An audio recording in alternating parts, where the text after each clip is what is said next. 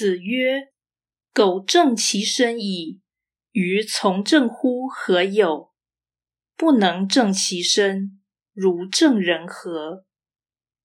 孔子说：“一个人若能端正自己，他从政怎么会有困难呢？一个人若不能端正自己，他又如何能端正别人呢？道义阐释此种观点，孔子一说再说，其情显示圣人失望于统治者以圣，或是圣人主张人治而轻视法治。